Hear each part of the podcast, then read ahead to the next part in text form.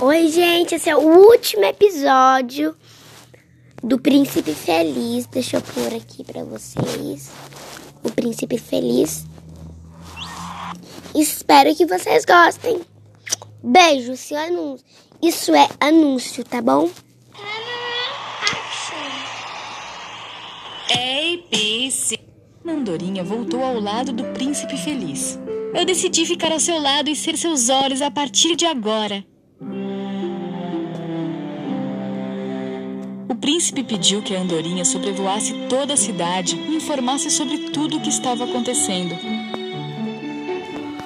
A andorinha sobrevoou a cidade e viu que, enquanto os ricos estavam sentados em suas casas quentes, os pobres estavam tentando acender uma fogueira no frio para se aquecer.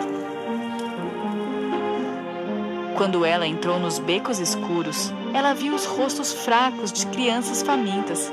Debaixo de uma ponte, ela viu duas criancinhas dormindo no colo uma das outras e tentando se aquecer.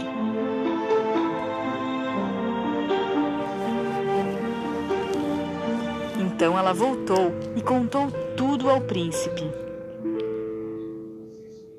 Eu estou coberto de ouro puro. Tire meu ouro e leve aos pobres. Não é o ouro que me faz feliz. Na verdade, ser saudável e contente é o que me faz feliz. A andorinha começou a descascar todo o ouro da estátua do príncipe, até ele parecer fraco e miserável. E ela deu todo o ouro para os pobres nas ruas. Enquanto isso, começou a nevar. As ruas estavam cheias de neve. A andorinha continuava ajudando os pobres todas as noites, arrancando o ouro do príncipe, até não restar mais nada.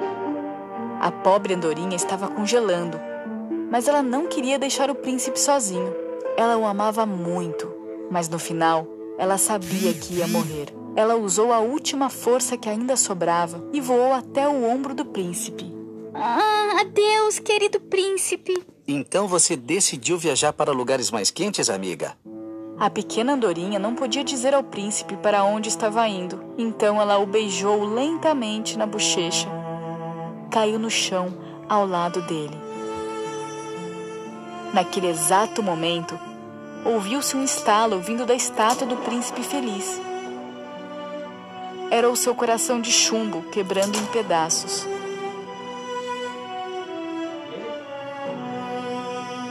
Quando amanheceu, todos se reuniram em volta da estátua do príncipe feliz e eles estavam olhando com espanto.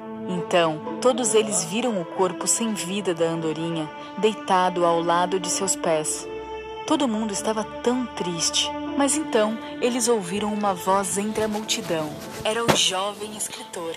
Agora eu entendo porque o príncipe feliz está assim. Ele e esta pequena andorinha se sacrificaram por nossa felicidade. Sejam felizes e não tristes. Eles tinham os corações mais lindos dessa cidade. E dessa forma irão permanecer.